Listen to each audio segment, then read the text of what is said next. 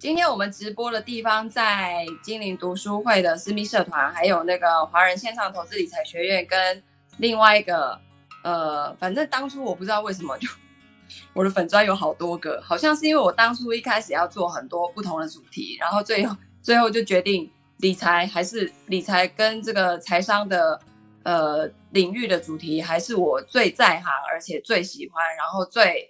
不费力就可以做得很好的领域，所以呢，同学们，如果你们要做呃线上事业啊、副业啊等等的，你都要找那种你自己喜欢，而且呢在行，然后可能就是不用费太多力就可以有成果的哦。因为我觉得你喜不喜欢它呢，取决于能不能很快的出结果，然后甚至很快的可以在不管是金钱啊，或者是别人给你的回馈当中哦，有取得一些成果。这样子呢，你才能够再继续更有兴趣的、持续的在这个领域精进下去，对不对？就像金融业有好多好多的证照可以考，然后呢，有好多好多的这种呃新的东西要去进修哦、因为不管是金融商品也好，或者是全球的这种呃总体经济也好，都一直不停的在变化嘛。然后尤其是你看，像我们放个假，川普就可以确诊了。而且他确诊，好像明天还是什么时候就要出院了哎，我，呃，今天已经出院了，是不是？哦，对，你看那个老人家都七十五岁了，还这么拼，我们这些年轻人有什么理由能不拼呢？对不对？人家七十五岁了，还是这么努力耶。先不要管他是不是有礼貌的一个人，虽然有的时候我实在是无法苟同他的一些言论哦，可是就他的那个创业精神，还有他的这种。对于工作方面啊，或者是说他整个人生，我觉得他真的是个奇葩哦，就就是就是有一些精神是要跟他学习的。一般我在想，如果我到七十五岁还确诊，我大概就是直接瘫死在那边，都不想动了吧，对不对？啊，也有可能呢，快要选举了，是不是十一月初要选举了？所以呢，他要 紧背起来哈、哦，赶快来选举一下。然后先不管这个什么确不确诊，是不是？阴谋论啊，我觉得怎么说呢？毕竟他也七十五岁了，我觉得他应该不会是一个拿自己生命开玩笑的人吧？因为，因为怎么说呢？这这这病毒，他怎么说？就是他要没事就没事，然后他要急转直下，也是有他的可能性在的，是吧？所以呢，我觉得不过也很有趣啦，哈，就是好，就每天。进步一点点，读书带来大改变。欢迎来到精灵读书。然后呢，我们接着要来继续读这本《慢慢致富》，真的有够慢的《慢慢致富》，对不对？好，其实它这是一本实作的书啦，但是因为我觉得啊，它这个每天这样子一点点一篇哦，带领我们去思考一些事情，或是去呃做一些小小的实作也还 OK。但是呢，呃，里面因为大部分都是讲这种跟国外有关系的哦，原理原则是可以适用啦，可以一体适用。但是我认为就是，嗯，譬如说退休金制度啊等等的这些，还是应该要看每个区域不同的地方去做变化哈、哦。那今天呢，我们就要进入第十六天做真，诶，这我是不是念过了？到底有没有念过？做真正重要的事啊。这我好像念过了哎，啊，第十七天了是不是？爸比，十六天啊，怎么办？隔太久，隔太久没有读书，你看整个就什么哎，一日一日不读书如隔什么三秋，是不是？你看多么的没有国文素养。就是因为上礼拜我疯狂的在跟大陆开会嘛，然后又放了四天的年假，哇，整个就好，所以我到底这个有没有念啊？这念过，这念过了。第 第十七天，哎，你们都没有在收看前面的，还是你们也忘记了？总之呢，这个礼拜是不是做四天的工？礼拜五又可以放假，又连放三天。然后我本来计划好，我想说中秋节大家都出去玩，我不想要去人挤人。然后我本来计划好，就是国庆日那个连假要出去玩，因为呢，我们家芊芊十月十号的国庆宝宝，它是自然产哦。总之呢，就是想说好，那三天可以出去玩一下，庆祝一下。结果我们家老大他呢，放完的隔一个，就是放完的后面那一个礼拜要月考，所以呢，那几天他要去补习班加强，然后结论就是我又没有地方出去玩了，所以我只好在家里做瑜伽，然后学画画。你们如果有看我今天早上的信，我最近安排了很多事情给自己做，然后那个这四天我全部都睡到饱，就大概给他睡到九点、十点、十一点的都有，然后就觉得哦，精神超好，我已经好久没有睡这么饱了。然后呢，做瑜伽。学画画叫 Uber E 哦，那个 Uber E 啊，上面也太多可以逛，因为我从来没有用过这种东西。因为我们家的 Uber E 就是传了老师，他是我们家的 Uber E and Foodpanda，所以我就觉得干嘛要浪费那个钱？我们家就有一个了。可是后来发现，这方圆五公里以内的东西全部都吃遍了，已经很腻很腻了，所以我要吃那个远一点的地方。然后我又不好意思叫我们家老公出去买，因为他。这几天呢，在出我们 VIP 的那个电子报，所以他正在做他的工作，所以我不好意思打扰他。然后昨天我就心血来潮，好吧，反正没订过，而且人一定要尝试过自己没有尝试过的东西，那才有趣嘛。啊，其实以前我都觉得，我看大家这样子，就是 Foodpanda、Uber E 在路上跑，我都会觉得哦，好辛苦哦。然后我像我好像不应该就是增加他们的，就是每次觉得麻烦到别人那种感觉。可我后来我就想说，可是。真的有人会因为有这样的需求赚钱，然后你要给他这样的机会啊，然后而且这些店家省去聘请这种外送员工的麻烦，哎，这真的解决一个超大的问题耶。那一天我们家就是要拜拜，然后拜那个素食的东西，所以我就去素食餐厅买。然后走进去的时候，我想说，天哪，这家素食餐厅怎么都没先例这样子？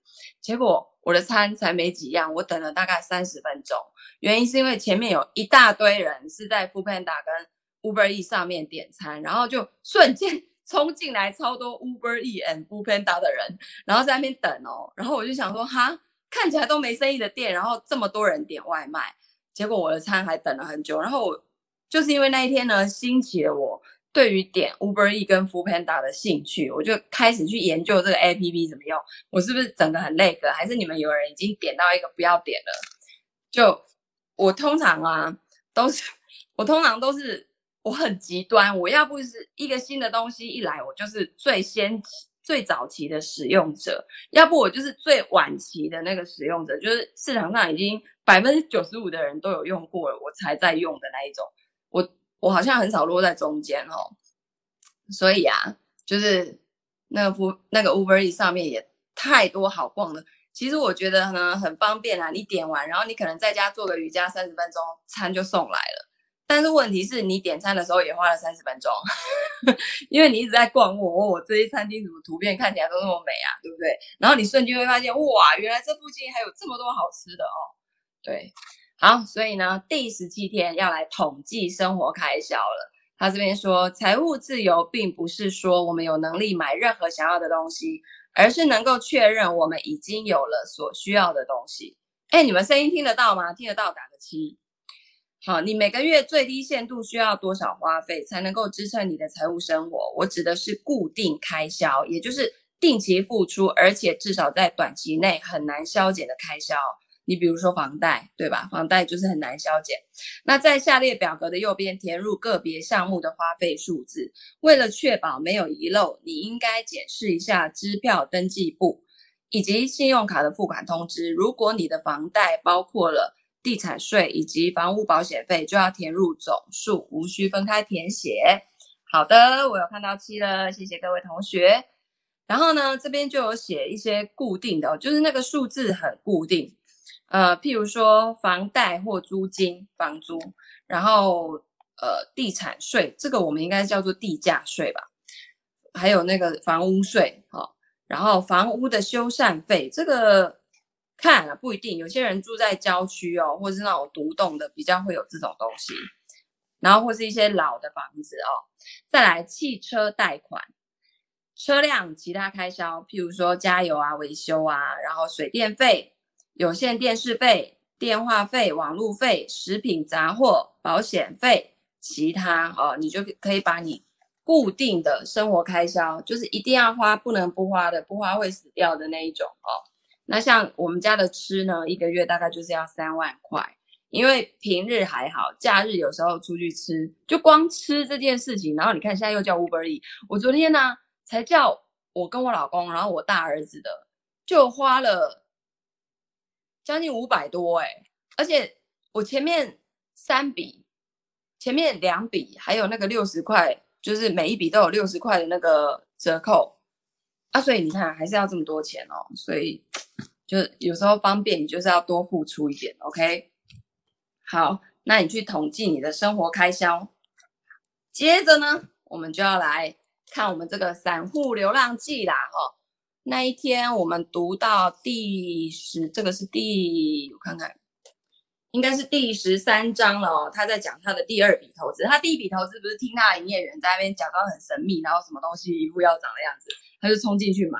接着呢，他又随便胡乱听人家讲了一个什么东西，他就他就又又又去买了，而且这次买的是什么选择权？好，好，所以呢，这边呃，我看看。他说：“也许我该用第十三条秘诀为大家解惑。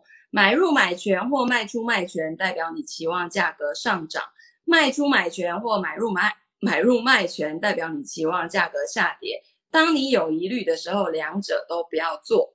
那为了更深入理解个中究竟，我决定求去求教。”葛雷素先生一开始就是他帮助我偷渡纽约期货交易所大厅的。由于我不慎在结算所搞丢了他的联络电话，只好麻烦他的妻子书评编辑克劳迪亚再次给我他的号码。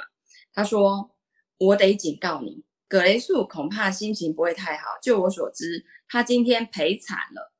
结算所呢，是交易员午后前往计算盈亏的地方。”这一间结算所是由魏格纳斯托德，又一间大家听都没听过的公司，占据了华尔街高租金大楼的一整层楼。接待小姐已经下班，于是我呢穿过大厅，走到后面的房间。在这间密室里呢，放眼所及都是工作台，台上乱七八糟堆满了电脑列印纸跟保丽龙咖啡杯。穿着红色实验室外套的男人瘫坐在折叠椅。双腿搁在电脑列印纸上，一边观看头顶上方的报价机，一边漫不经心敲打腿上的键盘。葛雷素很快的现了身，他的样貌和我们初次见面的时候一模一样，依然是一头卷发，依然穿着红色实验室外套，依然该刮胡子了。这一回，他看起来仿佛刚刚被迫目睹尸体解剖，他神经兮兮的直指。别在衣领上的 EGG 识别证，他呢说：“我刚被宰了，输了一万块，搞不好更多，完完全全彻彻底底他妈的被宰了，一万块耶！我真该干点别的事情，真该回去教书。”葛雷素先生呢，像匹躁动的马一般的来回踱步，把他红色外套挂到衣帽间，然后终于冷静下来，可以坐到报价机下方的一张工作台旁边。我在他身边坐下，他神不守舍地敲进几个数字，出现的结果让他一发颓丧，深深深地跌坐椅子里。唉，我真该回去教书的，真的，至少他们会付我钱，至少还有薪水可以领。他说他放弃了芝加哥大学经济系的一份好职位，前来纽约，在纽约期货交易所买卖选择权跟期货，而老婆则找到了《华尔街日报》的一份好工作。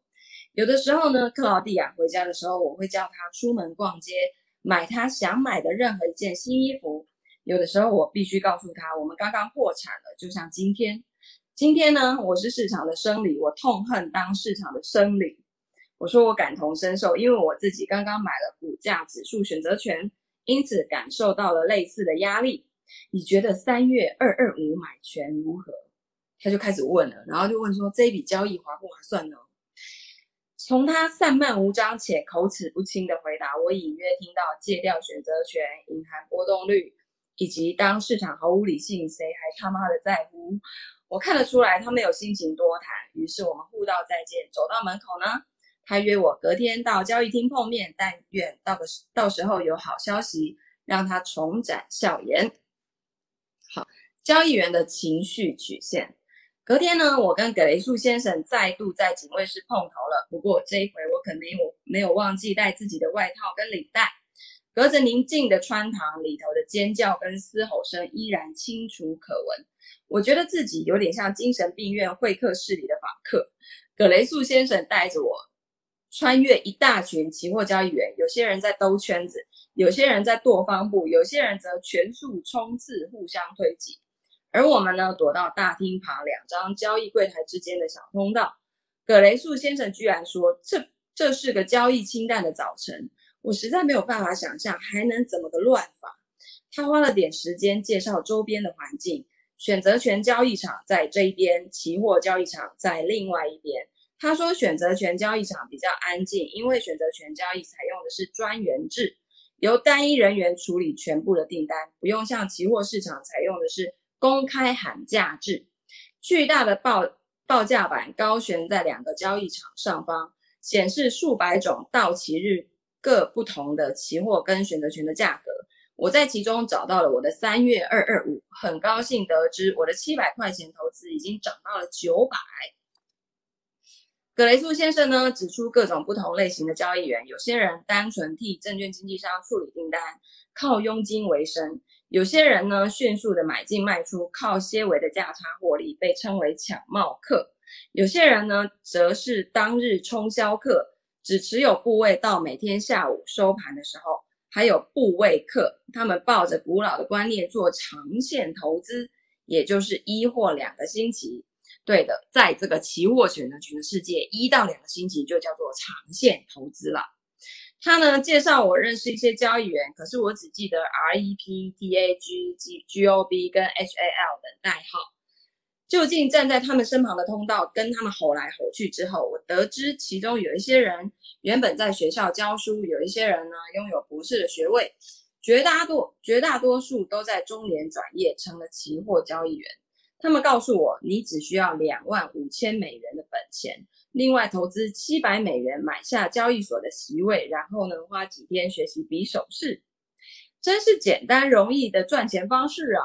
他自己心里这样想哦。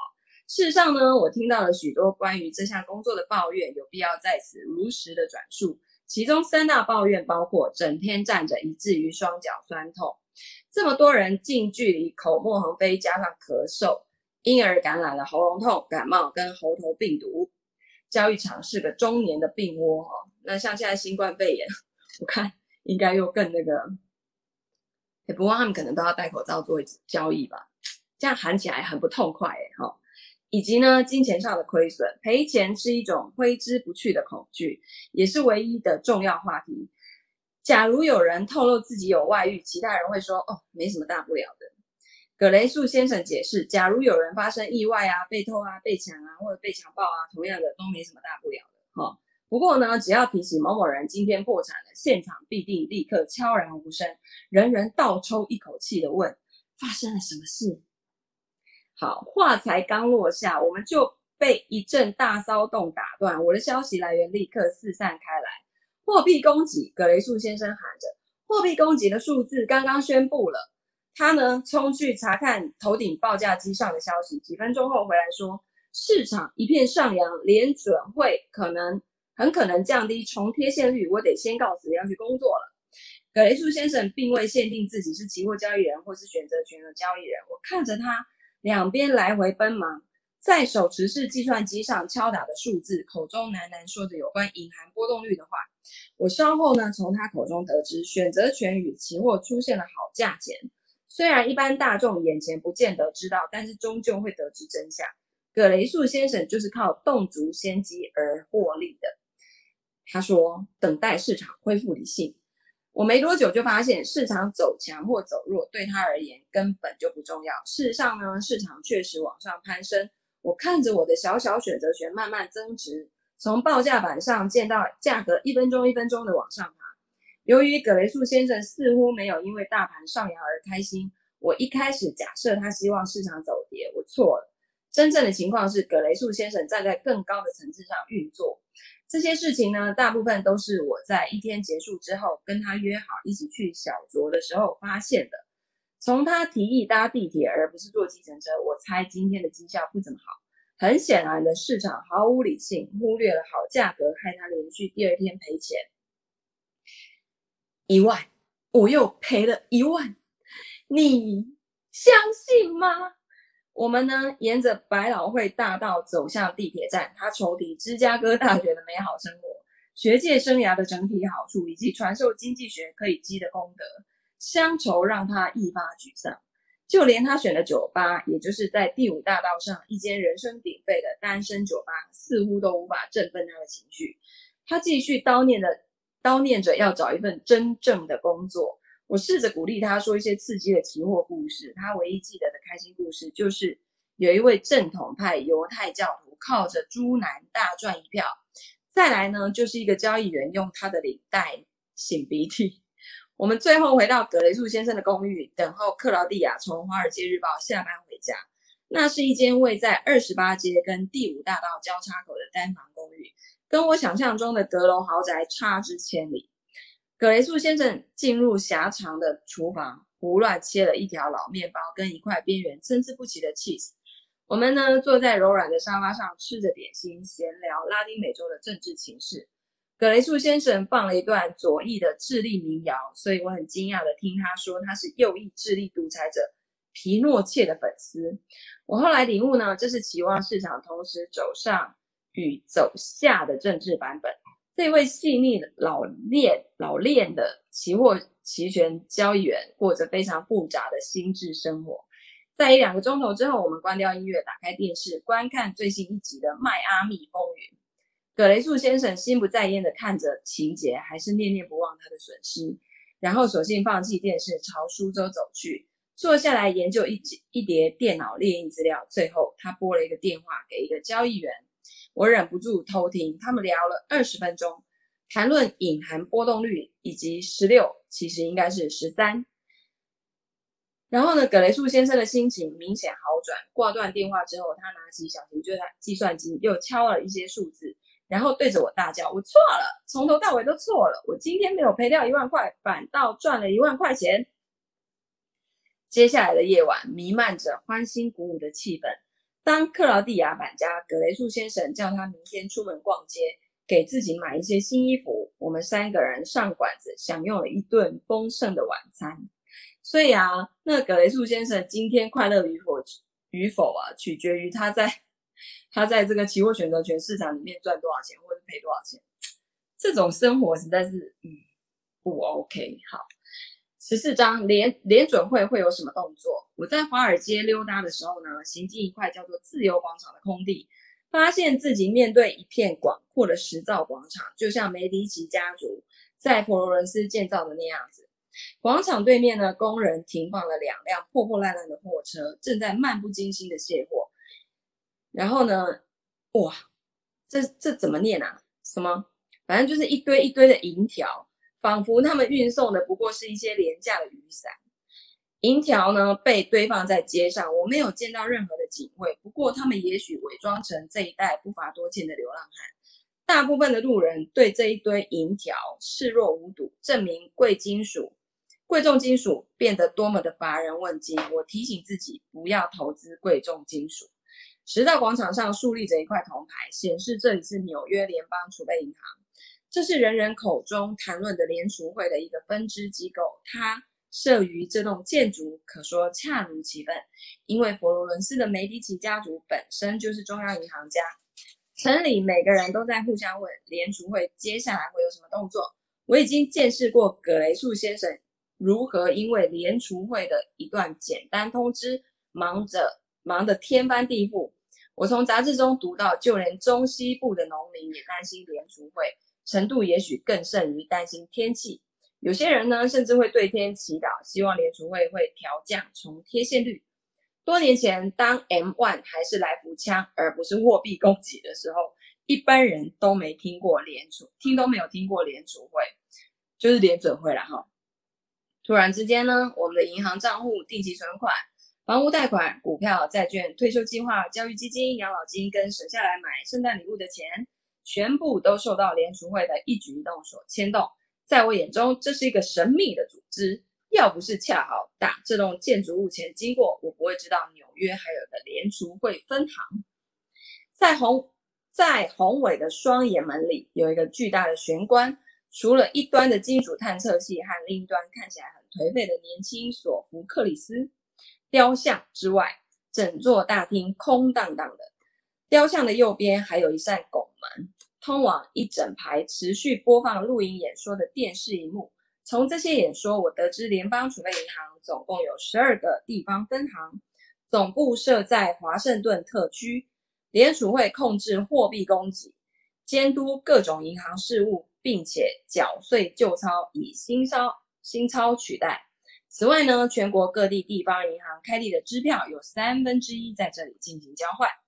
眼前这家纽约联储会设有两百个警报器。与大都会警力规模旗鼓相当的警戒人员，保龄球馆、射击靶场跟一间健身房。我头顶上方的墙面刻凿着、凿刻着振奋人心的联储会座右铭，叫做“以提供灵活货币为使命”。漫步在漫步在这条富有教育性的拱廊的时候呢，我看见了一支杂乱的古怪队伍，一队，然后两队。最后是一大群穿着大衣、脸色苍白的年轻人，甩着他们的公事包，全神贯注的向前冲。然后我就问其中一个人说：“你们在干嘛？”他只丢下含糊的一句“所罗门兄弟”，然后继续冲向遥远的前厅。我紧跟在后，看着这位所罗门老兄跟着跟他穿着大衣的同伙们。争先恐后冲向一台堆满电话的木造推车，一人拿起一架电话，拿到一长排高度及腰的小隔间里面，插入等在那儿的塑胶插座中。天哪，还要先冲去拿电话，然后再把那个线插进去。那个，哇，这真的好古老啊！接上线之后呢，电话便开始铃铃作响。这群小伙子拿起听筒，只顾着聆听跟做笔记，很快的。其中一两个人放下电话，走向房间另一头，看起来像乡下选举使用的那种粗糙的金属投票箱。票箱旁有一具打卡钟，由坐在高脚椅上的女士控制。当小伙子把大型牛皮信封塞进投票箱，这位女士就交给他们一张打上正确时间的纸片。他们在返回电话亭的路上仔细检查这张纸片，整个过程重复上演好几次。这时，一个打着绿色领带、穿着搭配实验室外套、带着联储会员工识别证的男人，掏出他的卡西欧怀表，与投票箱与投票箱上的时钟对时。三分钟三，他吆喝着，引发一阵手忙脚乱、塞信封的新骚动。然后两分钟二，等他倒数最后四十五秒，打卡员跟塞信封的人。加速穿梭在电话亭跟投票箱之间，直到计时员最后唱唱到五四三二一，时间到。就在他喊“时间”两个字的时候，最后一个人拿着信封扑上投票箱之后，参与这场诡异马拉松的大约三十名竞争者收拾电话，抓起公事包，闪电穿出前门，一如他们进来时的模样。穿着实验室外套的计时员，他呢只肯透露自己是只要别叫我来不及吃晚餐的这个先生，很好心的解释我刚刚目睹的这一出戏。联邦政府刚刚拍卖了价值一百三十六亿美元的国库券，其中有一半在三个月后到期，另外一半在六个月后到期。国库券是投资人借给美国政府的短期借款。带着公事包的男人是大型投资银行，例如所罗门兄弟与美林的代表。他们写下愿意接受的国库券殖利率，送进投票箱去竞标。哦，好像我们以前在比欧亚那种感觉哦，只是没有那么夸张。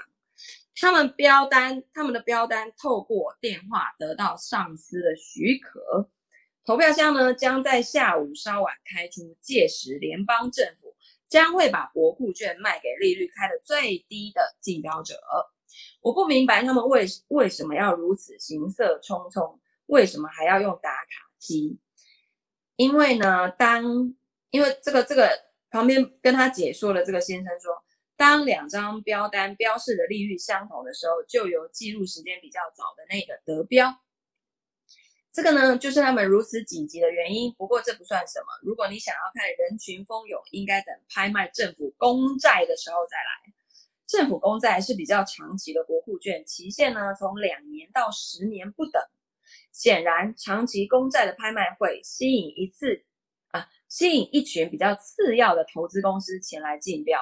他们从大楼外的公共电话听取指示，然后从街上冲刺跑进大楼。总有许多竞争，不过没有一家公司可以拿到拍卖配额的百分之三十五以上。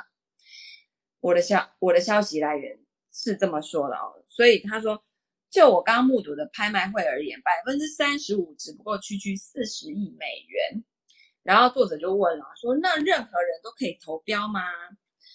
结果呢，这个这个呃，回答他的人就说，只要有一张一万块钱的支票，什么人都可以，你愿意的话也可以来标啊。那任何白痴呢，都可以走进联邦储备银行，跟所罗门兄弟在债券拍卖会上一较高下。这正是我们金融民主的美妙特色。实际上，我的向导说，散户很少跟大型投资银行竞标，一般投资人可以到大楼另一头的小窗口下单，利率保证不低于下次投票箱开出的中间值，这个叫做非竞争性投标，那就是你从地方。联邦储备分行或者透过证券经纪购买国库券或政府公债的时候拿到的交易条件。国库券呢，跟政府公债的拍卖频率跟政府卯吃饮粮的次数一样频繁，而这种事情最近屡见不鲜。事实上，我们高达数兆的国债债主就是这些持有公库国呃持有国库券跟公债的人。至于这门生意的古怪交易方式，也许你跟我一样觉得很不可思议。这些老式的投票箱支援着我们的整个政府，而每周一次的拍卖会所决定的利率，主宰着整个经济体的种种利率。我的向导说啊，那你既然都来了，不妨好好参观。你有没有去看黄金呢？哦，那据他所言呢，我们正站在全球最大的黄金储藏量上头。我原本呢还以为最大的黄金储藏是在南非啊，或者是。诺克斯堡，结果其实是在曼哈顿岛的岩床上头，海平面以下的五十公呃五十尺，纽约联储会的地下室当中。真的吗？真的吗？现在还是吗？不知道。大厅聚集了一群参观民众，我获准加入他们。我们呢被簇拥着通过安全检查，搭乘搭乘电梯往下，然后呢穿越一道厚重的地窖门。进入一处看起来跟纽约典型的地下储藏间没什么两样的地方，那里有放脏衣服的推车、行李架、塑胶箱跟金属柜。只不过呢，这些推车、箱子跟柜子上全都塞满了黄金，总计装了九十六万根金条，重达一万两千吨。向导说，如果用每盎司四十二美元的官方价格计价。这些黄金价值一千两百亿美元，但是呢，官官方价格不过是人为的参考值，跟实际的价格毫无关系。如果以当时的市价每盎司三百五十元、三百五十美元来计算的话，这批黄金价值一兆两千亿美元。自由世界储存的黄金有四分之一像木材一样堆叠在这里。显然，这些箱子分属于八十六个吧。联储会当成自家保险箱的国家，有一些国家呢，在一次大战期间把黄金搬到这里，还有一些国家则是在五花八门的暴动跟革命期间会这么做。向导呃，向导不肯透露哪一个箱子隶属于哪一个国家。当一个国家欠另一个国家钱，就用这种方式偿还。三人小组打开箱子上箱子上面的锁，一名稽查员撕开封条，取出价值等同负债金额的金条。接着把金条拿到巨型的磅秤去过磅，拖到债权国的箱子前面，放进去金条，然后全部重新上锁，重新封起来，债务就此一笔勾销。嗯，这么方便。这种结算账务的方式非常的费劲，黄金搬运员得用推车跟滑轮帮忙施力，他们呢也得穿特殊的鞋子跟光滑的工作服，否则光清理。清理家中洗衣机里面的金屑，就可以发一笔小小的横财。电梯呢，在我们回到地面上，直抵负责交换票据的较高楼层。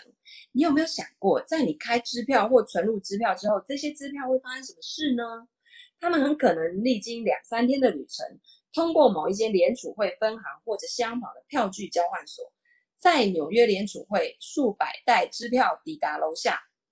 然后呢，内含好几百万张当晚要处理的票据。哎，其实台湾有票据交换所，好像在南海路那边，是不是？印象中，因为之前每次去每次去考试的时候，我还记得每次那个那个证券证券相关的执照要去考的时候，好像都在南海路上面有一家，有点忘了，好像是不是叫正机会，有点忘了。然后呢，底下好像就是票据交换所，如果我没记错的话。然后呢，每个袋子啊都被赶忙送进计算室，在那里呢，工作人员取出支票，用可以读电子码的高速机器一张张的分类。经过计数跟分类之后呢，支票就被扎起来，退回他们最早发出的各地银行。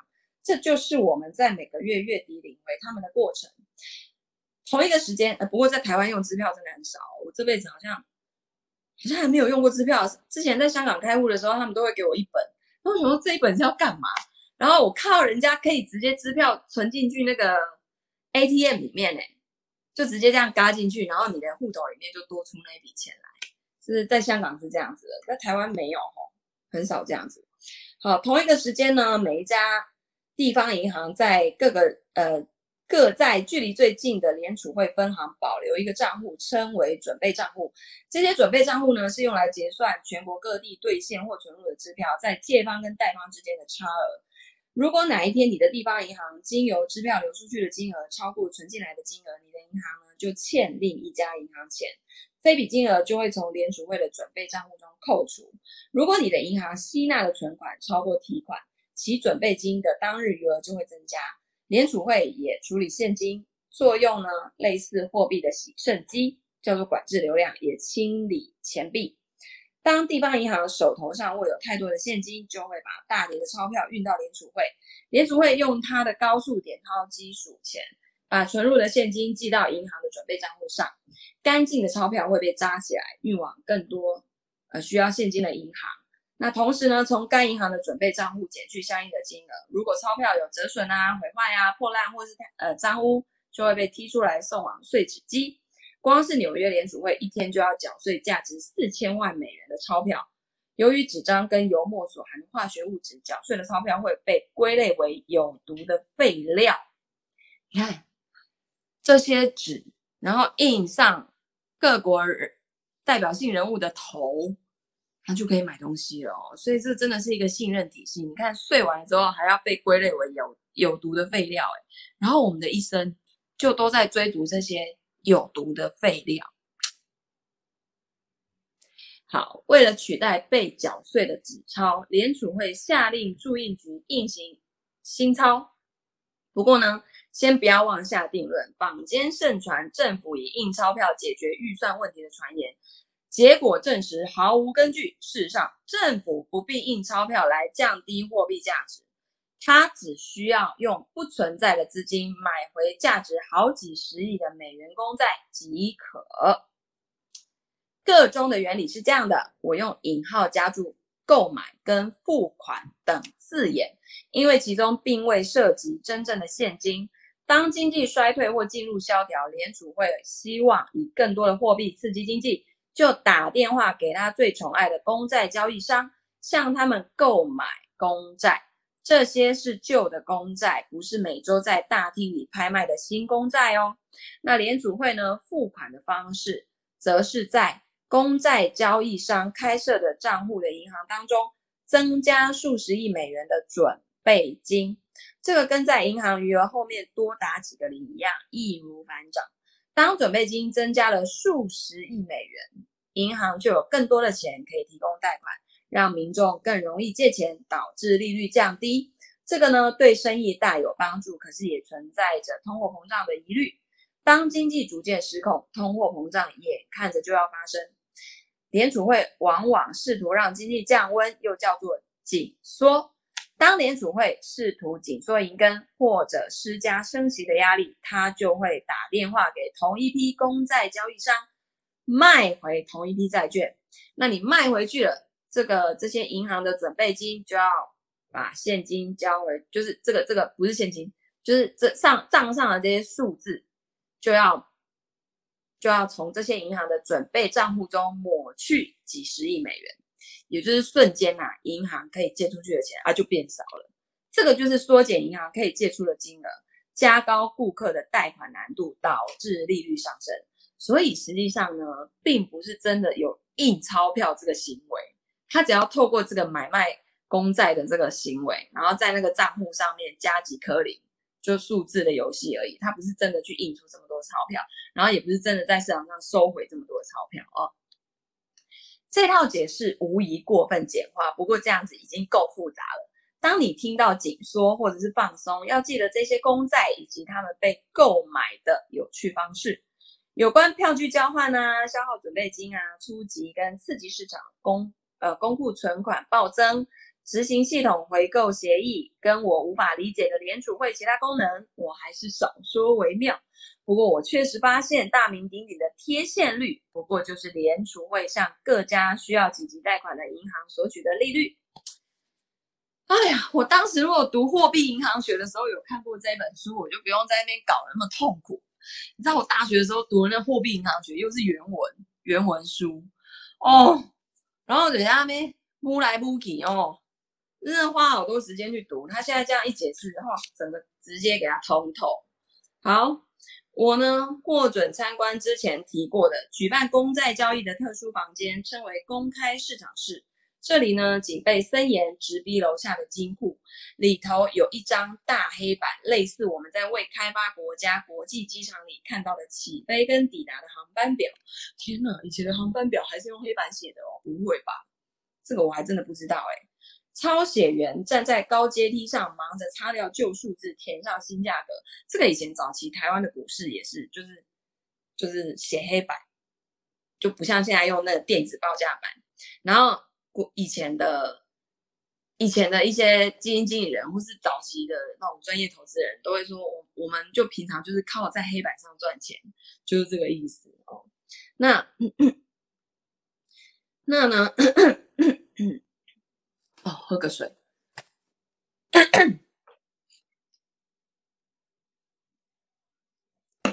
啊，我听这个作者这样的叙述，我觉得好精彩。好，他说。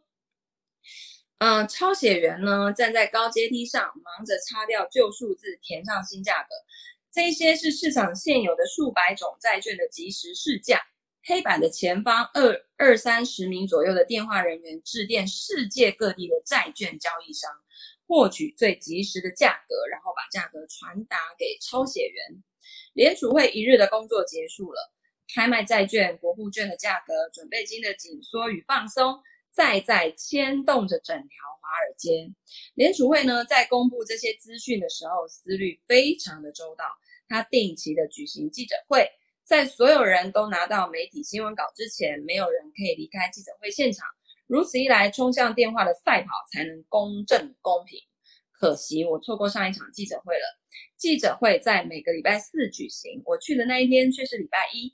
不过呢，他们还是给了我一份新闻稿，那是八到九页密密麻麻的数字，包括 M one、M two、M three 的货币供给量，以及最新统计的联邦公债总额，总计一千五百八十六兆三千亿美元，地方公债呢，则是五兆一千亿美元。所以，为什么说债券是全世界交易量最大的原因，就是在这里。OK。所以大家都以为是股票，对不对？其实不是的。嗯、上次说第一名是，哎，第一名是外汇，是不是？然后第二名是什么？你是吗？你上次不是说第二名是洗钱？就是没有办法浮上台面的那一种。然后第三名才是外汇，再来才是股票。好吧，现在又来一个比特币，对不对？好，这些资讯呢，对我而言就跟范文一样，没两样哦。不过我。不论我迟了一个礼拜或早一年拿到，都无关紧要，因为它就是一个散户嘛。好，十五拜访电投市场，哇，他还去拜访电投市场，这很精彩。三月初呢，股市全面上扬，我的选择权也跟着水涨船高。我在二月二十一日买进，两星期后脱手变现，获得滋味美妙的四百美元利润，实在是太感激占星师跟他的电子人理论了。我大可以回头找克劳普先生，根据他的最新建议加码买进选择权。可是我想，凡事都要适可而止。跟葛雷素先生这位专业操盘手相处一晚之后，我确信自己不过是瞎搅和一场。因为就连他似乎都没有把握今天或是明天究竟会赌赢还是赌输。我猜我这一次可以赚钱是新手的运气吧。应该要见好就收，做比较简单的股票似乎比较明智。毕竟我对股票的认识相对是比较深的。遗憾的是，埃斯特朗股价进一步的下挫，我从选择权赚进了四百美美元，甚至还不够赔。虽然要耐心等候，以及别太早卖出等格言鼓励我坚持下去，可是我开始怀疑了，是否应该要更仔细聆听认赔永不嫌晚的警告。坦白说，我再也无法忍受持有埃斯特朗，就像你无法忍受听到我再提起它一样。关于即将签署的大订单以及问题即将解决等报道，听起来越来越不可靠。不过呢，在壮士断腕之前，我想先。见一见直接涉入这档股票的人，听听他们的高见。据我所知，埃斯特朗是在电投市场进行买卖。也许我该去拜访负责埃斯特朗的专员。问题是，这个电投市场它到底在哪里呢？我假设它就在华尔街一带，结果我错了。我询问华尔街上许多无辜的路人，终于碰上一位博学多闻之士，告诉我，电投市场的总部其实是在华盛顿。后来我得知，电投市场的全名是全国证券业协会行情自动传报系统，也叫做纳斯达克。哇，这这这原来是这样子的，它是叫做 National Associate Association of Securities Dealers Automated Quotations，所以 NASDAQ 是这样来的啊。它是取那个 J 牌字的那个字首，N A S D A Q。哦，晚来如此，寂静无声的交易场，我买不起票，票价昂贵的都会特急列车，只好搭慢车南下华府，然后跟别人共乘计程车进城。计程车司机呢，在 K 街一栋小型的办公大楼前放我下车。我原本以为他搞错地址了。见识过纽约证交所雄伟的大理石外墙之后，我完全没有料到纳斯达克看起来好像全国全国沥青协会，爹妈嘎啦，地上的那一种爹妈嘎沥青协会，或是其他同样貌不惊人的华府组织。纳斯达克大楼里没有检查哨，没有警卫，几乎连大厅都付之却如。只有一条空荡荡的走廊跟两部电梯，我呢搭了其中一部电梯前往公关室，在那里会见新闻部副主任安诺哈宾。我跟他约好了，哈宾先生穿着一套皱巴巴、皱巴巴的麻纱西装，一派轻松的模样，比我在纽约证交所餐厅看到的任何人都写意得多。他领着我穿越一般的秘书办公区。转过档案柜，越过影印机，告诉我他之前是《生活》杂志的总编辑。在他的办公室里面呢，哈宾先生描述纳斯达克如何迎头赶上其他证交所，法人投资人何以购买较多的电投市场股票，以及纳斯达克如何成长到四千家企业，是其敌手纽约证交所的两倍之多。他说，就在我采访的这一天。纳斯达克挂牌股票的总市值高达三千六百亿美元。纳斯达克的挂牌企业当中，规模最大、被纳入哈宾先生所说的全国市场系统，提供最及时的交易资料，一如纽约证交所的做法。那重要性呢，稍逊一筹的股票构成第二级，简称电投市场。最后才是由资本额最低、最最无足轻重的股票，也就是所谓的候补股。构成的第三级，我知道埃斯特朗属于第三级。那我那作者就问说，那后补股不就意味着事有蹊跷吗？哈宾先生就说，哦，不尽然哦，后补股是小型股票，没有什么人注意，他们呢还没有达到我们其他范畴所要求的财务条件。可是那不表示他们就不牢靠或是周转不灵哦，他们仍然是纳斯达克的一员。然后作者就很纳闷的问说：“那但是股票究竟是在哪里交易的？呃，是在楼下，还是这栋大楼的某一层，还是什么地方呢？”哈宾先生说：“好，我带你去。”他起身招呼我离开他的办公室。我们走了几步路，然后停在一张窄桌子旁边。这张桌子呢，不比一般的厨房琉璃台还要长，上头堆满了报纸、行路跟常见的办公室办公室的垃圾。在这些破瓦残礫之间呢，坐着一台电脑终端机，然后哈宾先生就说：“哦，就是这里，纳斯达克的核心。你心中有哪一档特定的股票，想看看他们的交易状况呢？我告诉他我的股票名称外号就是呃外代号啦，代号 ATSI。他坐到终端机机的前面，输入几项指令，萤幕列出几家耳熟能详的券商。对于埃斯特朗、美林跟高盛的买单报价是一又八分之三，卖单报价是一又二分之一。那另外有三家到四家知名度比较低的券商，愿意在一又十六分之五的时候买进，在一又十六分之七的时候卖出。出价跟要价之间的差距就叫做价差。然后哈宾先生说：“嗯，那一些就是想要买你股票的人，想买你这档小股票的不多，像 MCI 通讯这种大型股票可就热闹了。”口说无凭，他立刻敲进 MCI 的代码，我们眼前出现了长达两页的买家跟卖家，大概有三十家左右。然后作者就觉得很奇怪，可是专员专员呢？专员们在哪里？他们站在哪里？